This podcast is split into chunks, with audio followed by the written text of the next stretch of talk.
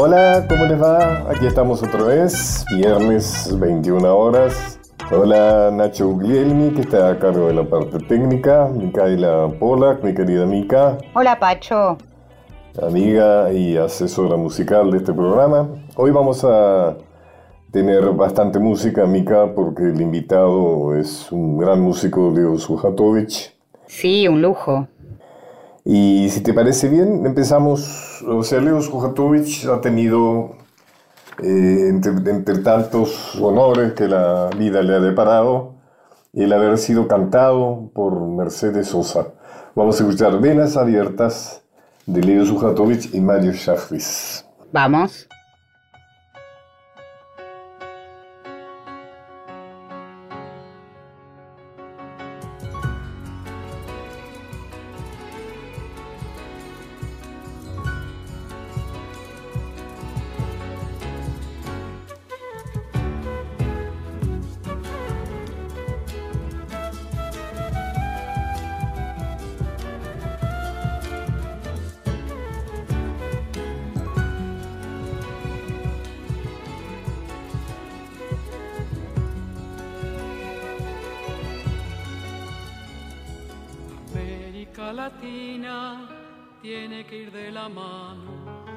Un sendero distinto, por un camino más claro. Sus hijos ya no podremos olvidar nuestro pasado. Tenemos muchas heridas, los latinoamericanos. Vivimos tantas pasiones con el correr de los años de sangre caliente y de sueños postergados. Yo quiero que estemos juntos porque debemos cuidarnos. Quien no lastima no sabe que somos todos hermanos. Y nadie va a quedarse un lado, nadie mirará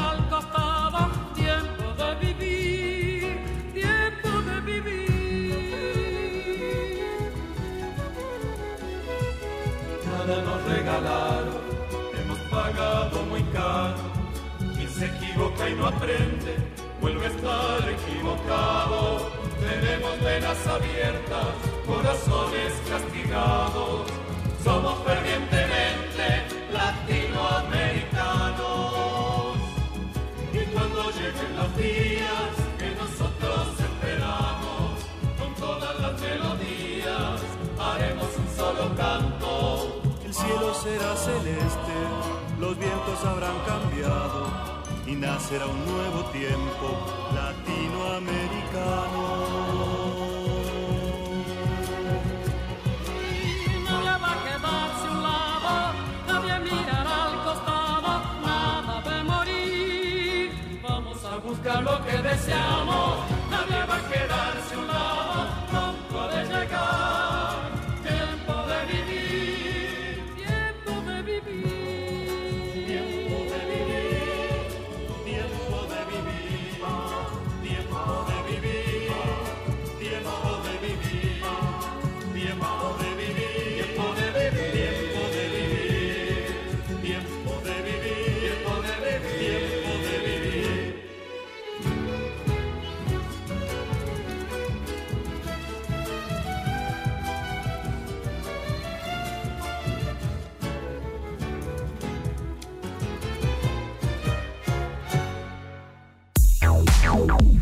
O'Donnell está en Nacional, la radio pública.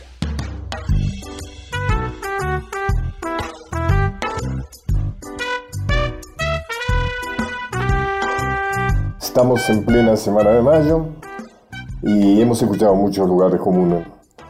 a mí me gustaría, eh, como suelo hacer, ahondar y hurgar un poco en aquellas cosas que no nos cuentan por distintos motivos. Por ejemplo, la idea de mejorar nuestras relaciones diplomáticas con España hicieron que se quitaran del himno todas las eh, referencias, todas las estrofas que mostraban una verdad incontestable, y es que realmente la guerra independentista contra España había sido salvaje, sangrienta.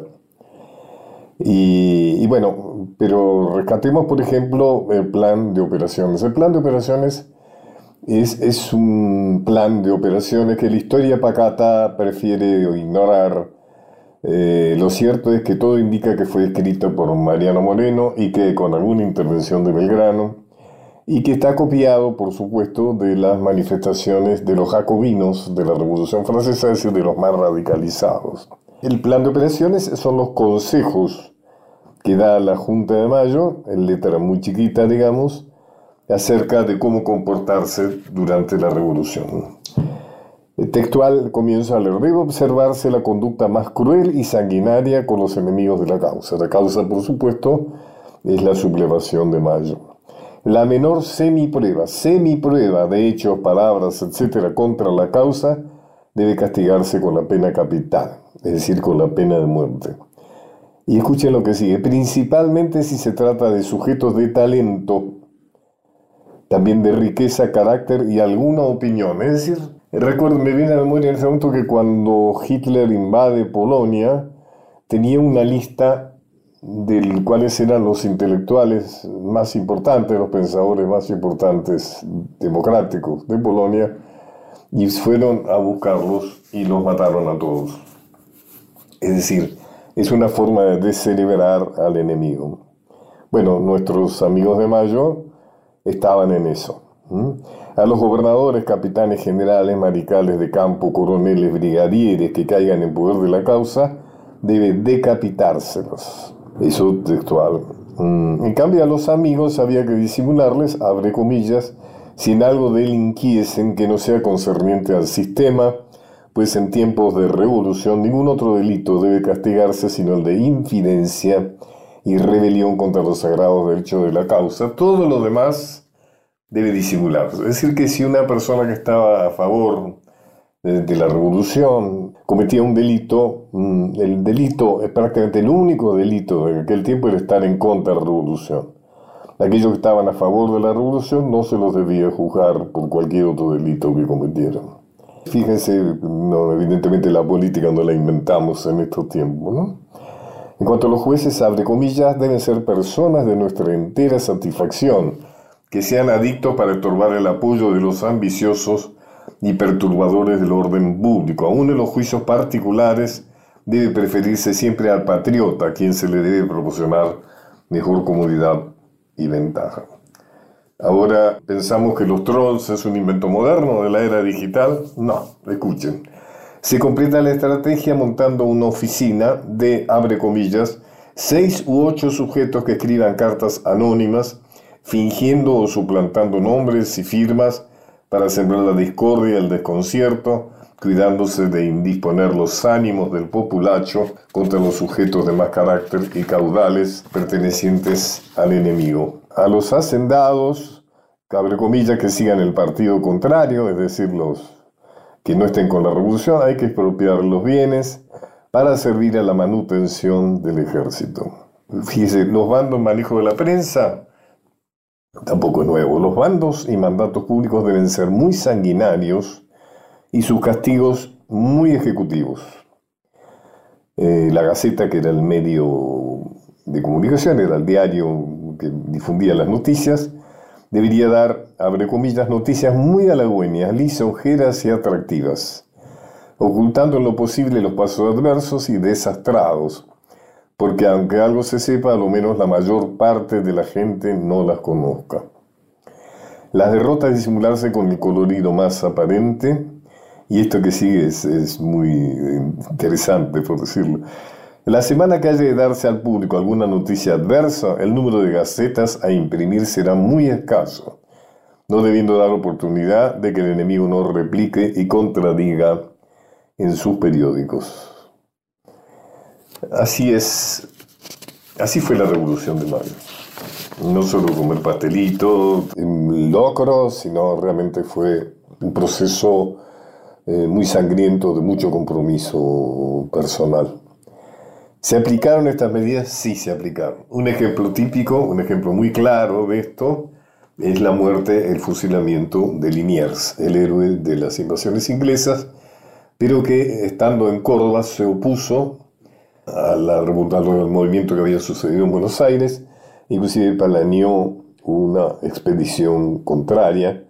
Bueno, Moreno en la Junta enviaron a una, eh, digamos, al principio del ejército que estaba, eh, que estaba Hipólito Vieites, que estaba a embarcarse, y ellos en principio se negaron a fusilar a Liniers, dijeron que preferían una actitud más comprensiva, más amistosa para ganarse voluntades.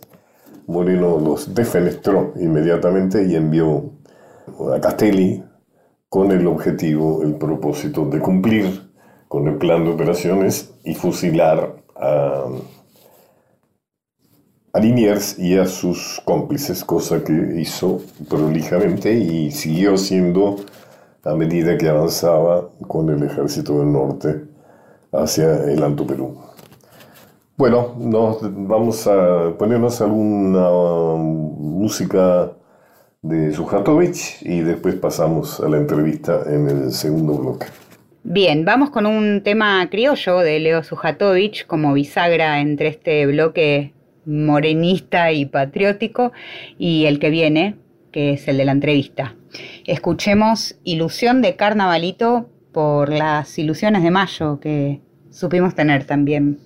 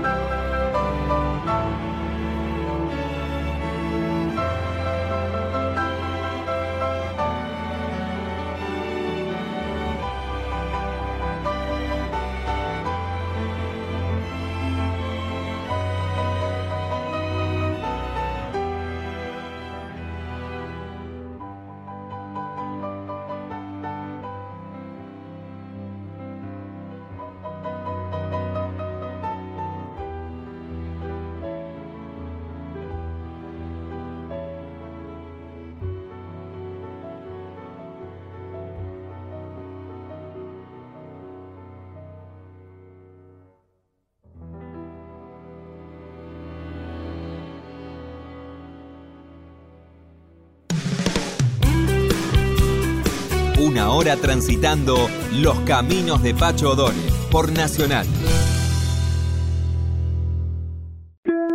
Continuamos con Los caminos de Pacho O'Donnell.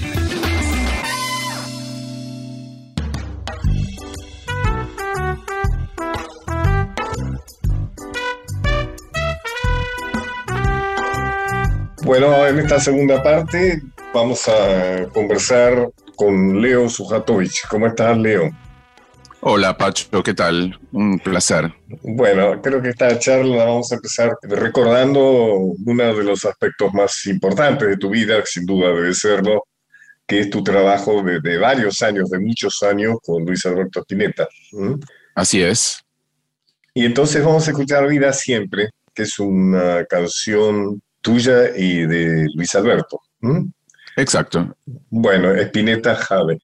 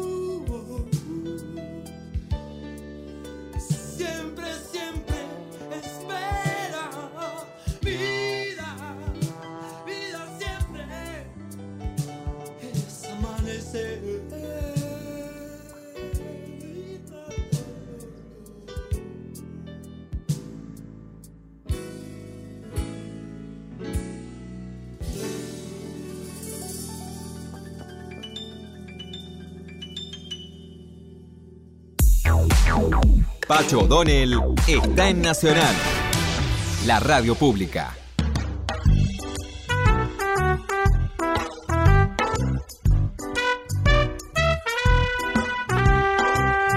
Leo, contame un poco cómo fue tu experiencia de trabajar con, con Luis Alberto.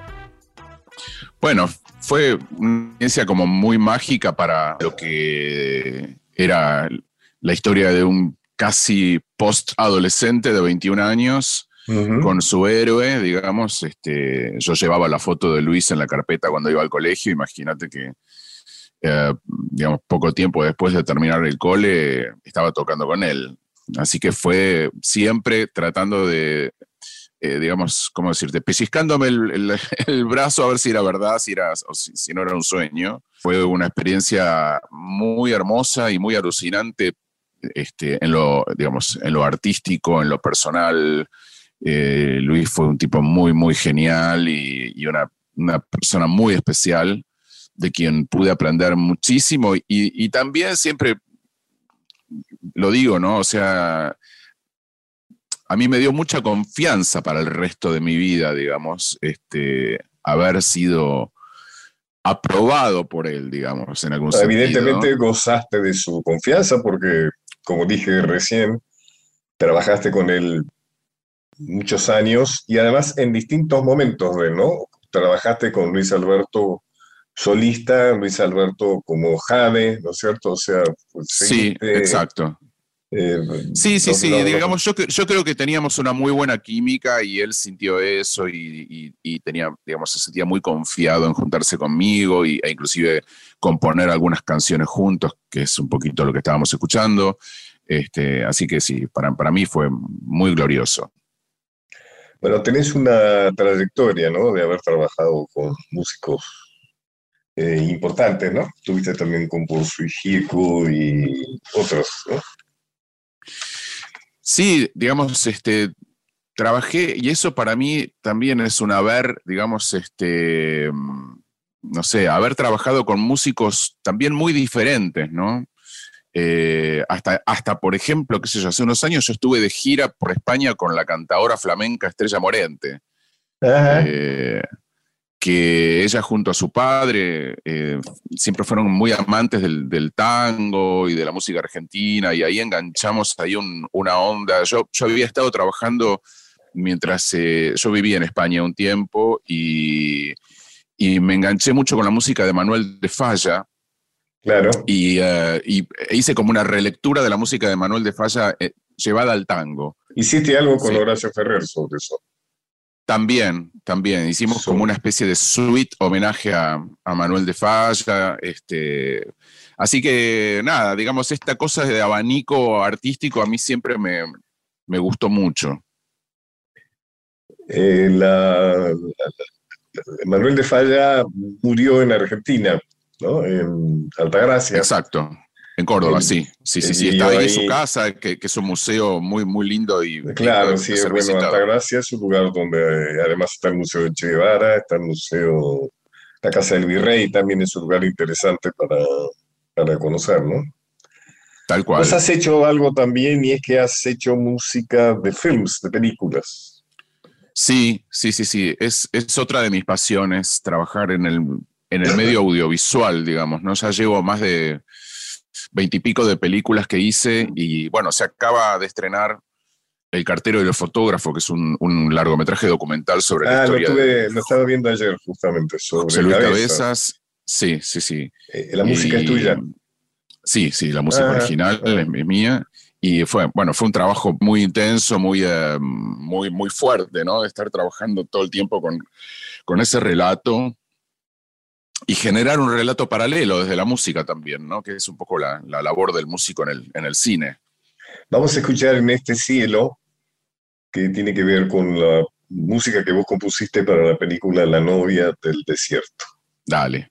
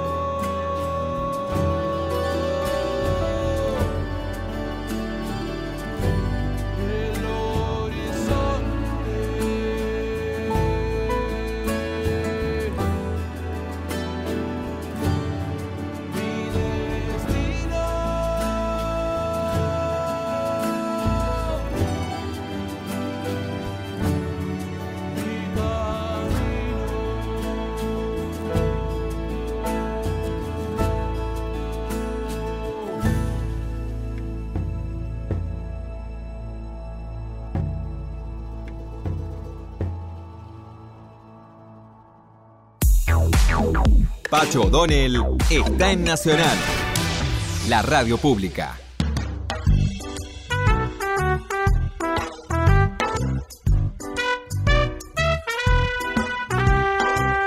Bueno, y hablando justamente de, de, ponerle música a, a- a las películas o a las escenas o a los textos, eh, estás haciendo presentaciones que tienen que ver con esto, ¿no? O sea, no- Bueno, no- tiene- vos lo vas a explicar Sí. mejor que yo, pero es algo así como improvisar sobre textos, eh, cartas o situaciones que te hacen llegar este, en- en- en- eh, de, de- de parte del público, digamos. ¿no? No, a ver, Exacto. creo que yo lo, lo he co- contado mal, contalo bien vos. Eh, no, no, no, no, no, no, no. Yo mm, reúno en esta idea dos pasiones que tengo. Una es la, la de improvisar. A mí siempre me, me gustó mucho desde muy chiquito. Te diría que lo primero que hice en, en la vida con la música fue improvisar en el piano. Y por otro lado, eh, los relatos, ¿no? Una película no deja de ser una- un relato, una historia, Claro, eh, pero yo pensé que por fuera de las películas eh, puedo contactar con miles y miles de millones de relatos, que son los relatos de la gente.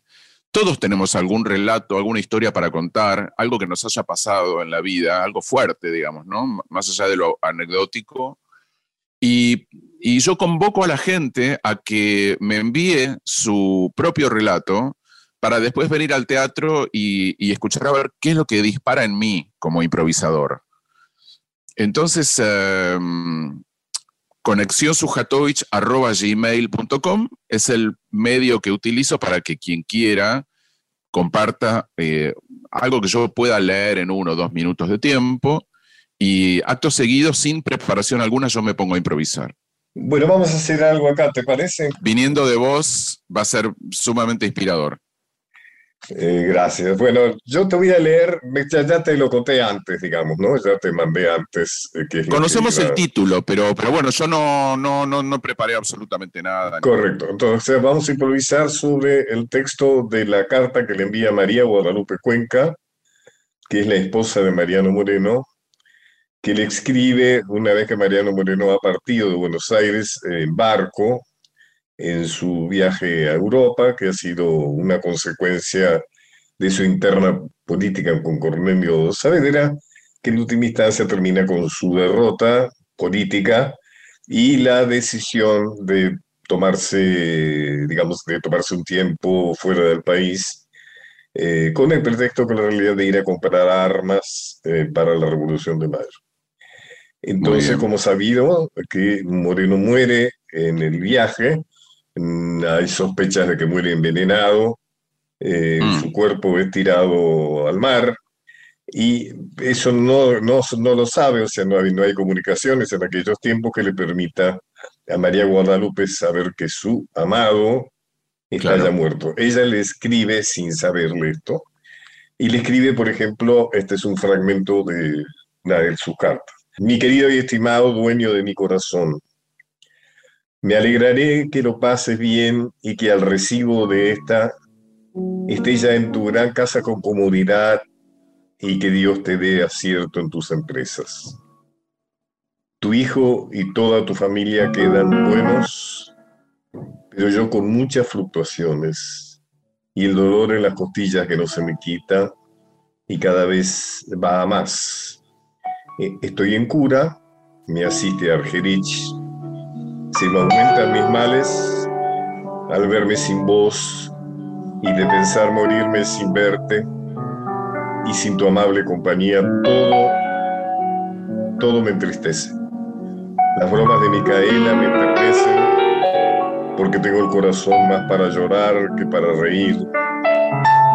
Y así, mi querido Moreno, si no te perjudicas, procura venirte lo más pronto que puedas, o si no, hacerme llevar, porque sin vos no puedo vivir.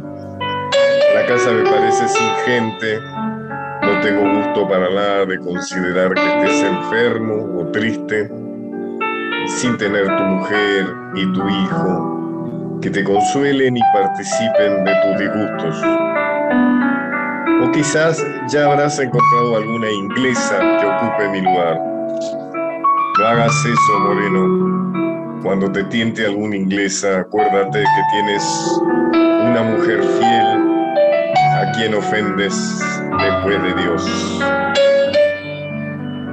Esta carta está fechada el 14 de marzo de 1811. El cadáver de Mariano Moreno había sido arrojado al mar diez días antes.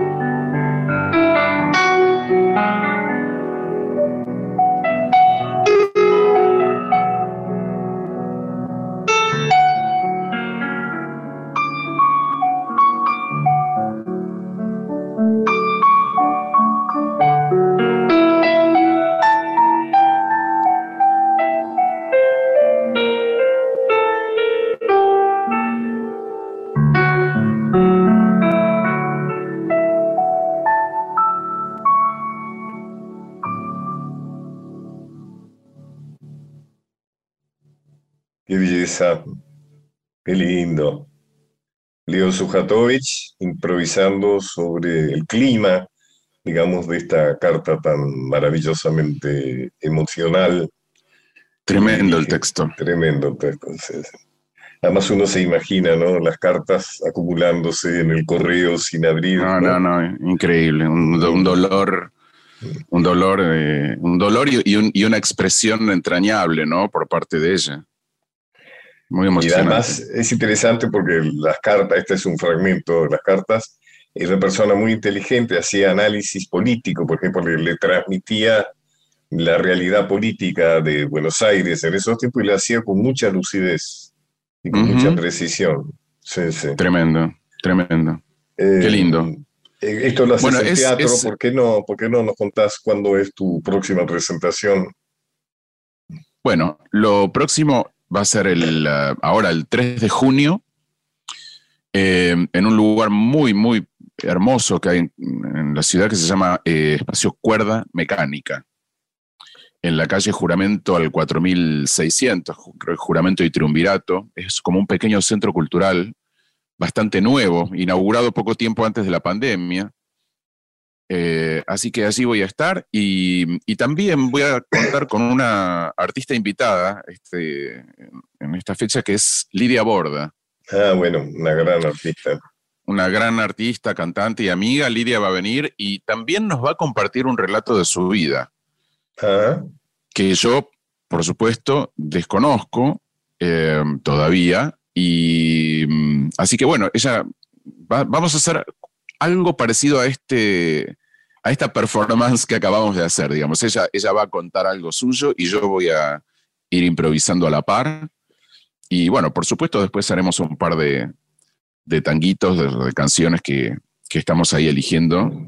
Así que esa es, esa es la próxima, el 3 de junio en Cuerda Mecánica. Y mm, para adquirir las entradas hay que entrar ahí en, en www.cuerdamecánica.com.ar Así que están todos y todas invitadas.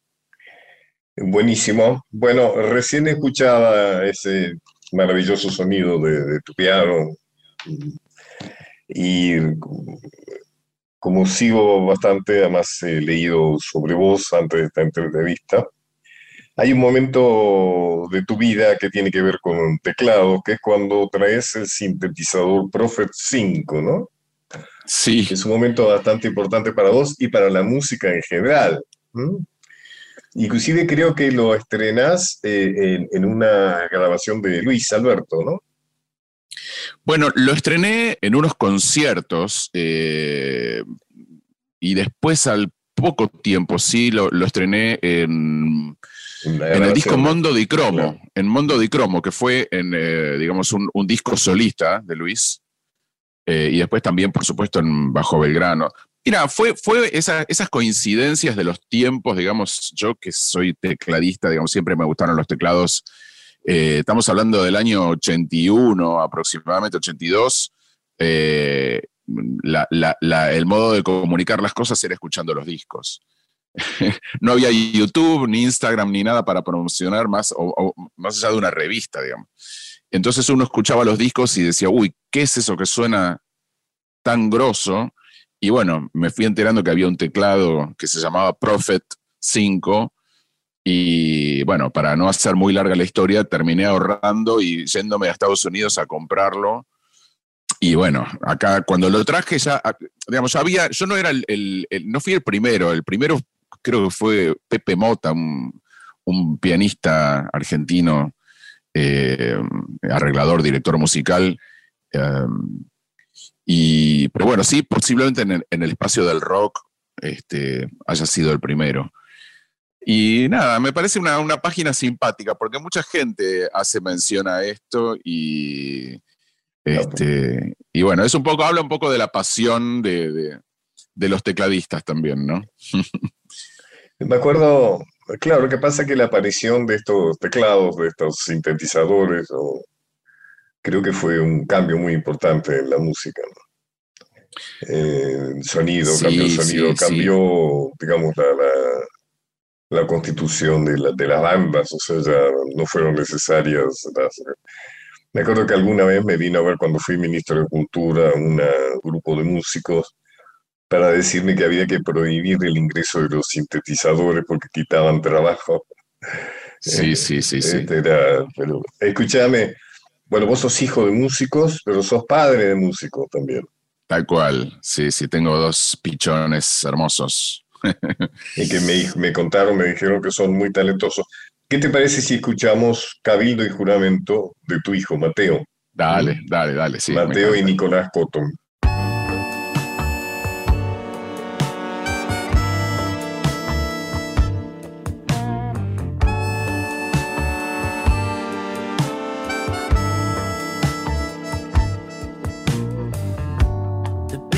Cuenta, por favor. Hay tanto silencio en la calle vacía. En el cine hay una de terror. Pero a mí me asusta lo que veo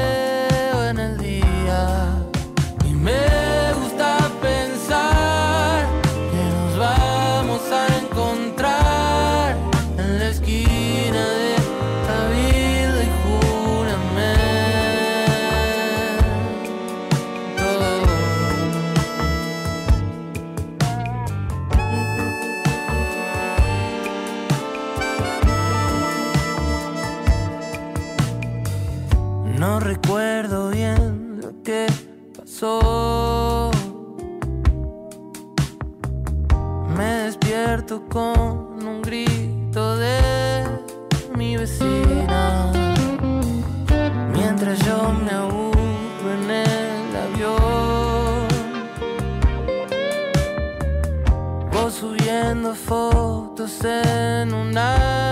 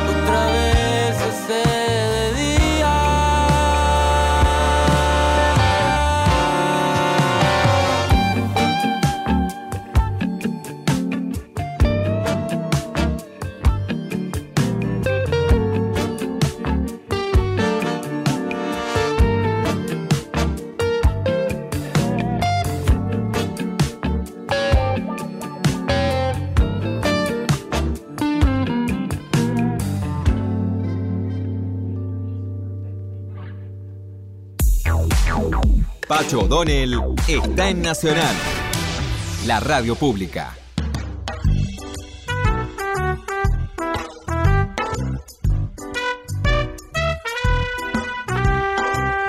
Bueno, gustazo, Leo, realmente un gustazo.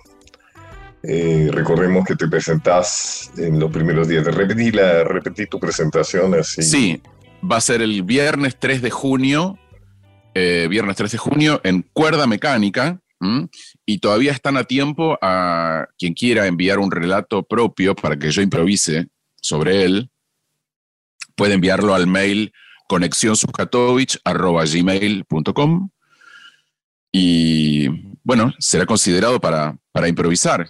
Así que tienen que venir al teatro, todos los que quieran mandar su relato, así que nos podemos encontrar allá y pasar un muy buen momento. Bueno, Leo, un gustazo grande. A lo largo de este programa hemos ido escuchando canciones tuyas, composiciones tuyas. Y bueno, así que la- aprovechamos para saludarlo a Carolina Alfonso, que es eh, eh, tu jefa de prensa, que es una Exacto. excelente Le mandamos persona un y además beso grande a Caro. sumamente eficiente. Así que es un gusto trabajar con ella. Bueno, Leo, ¿alguna palabra final? ¿Querés decir algo? Bueno, nada, un gran abrazo para vos, Pacho. Eh, recuerdo, tengo una anécdota muy linda que vos, no sé si tal vez te la acordás, pero con Spinetta Jade habíamos tocado eh, con, con- con la nuevísima y, y bebé Democracia, ahí a fines del 83, habíamos tocado en, en la Plaza de Barrancas de Belgrano, en claro. un aire de- en un aire de libertad este, alucinante. Y alguien me dijo, mira, ese que está ahí es el secretario de Cultura nuevo, así que se llama Pacho Donnell. Y fuimos a saludarte, este, todos como muy felices de, de tener un referente como vos, eh, avalando lo que estábamos haciendo nosotros en, en la, en plena libertad. Así que siempre me, siempre me voy a acordar felizmente de eso. Yo también me acuerdo mucho de esas reuniones en Barranca de Belgrano, que eran un poco el, el salir de la catacumba, ¿no? O sea, cuando yo me Tal cual. Con un maravilloso equipo con el que trabajé, que había que sacar a la gente de las catacumbas y hacer revivir de nuevo la alegría del encuentro, ¿no? O sea, la Exacto. pérdida de la desconfianza en el otro y eh, paradojalmente la dictadura le había dado un gran valor a la cultura, persiguiéndola como uno de sus principales enemigos. Y entonces ya sabíamos que la cultura era muy importante, que era un símbolo, un sinónimo de democracia. Así que siempre me recuerdo, tengo grabada una, un video que se grabó sobre esos recitales y está Luis Alberto. Luis Sí. Alberto participó de, de algunas de esas. Una fiesta total. Una Sí, fiesta total. Bueno, Leo, un abrazo fuerte. ¿eh? Bueno, abrazo para vos y toda la audiencia. Muchas Gracias y gracias. buena suerte a tus hijos también. ¿eh? Gracias, muy amable. Pacho O'Donnell está en Nacional, la radio pública.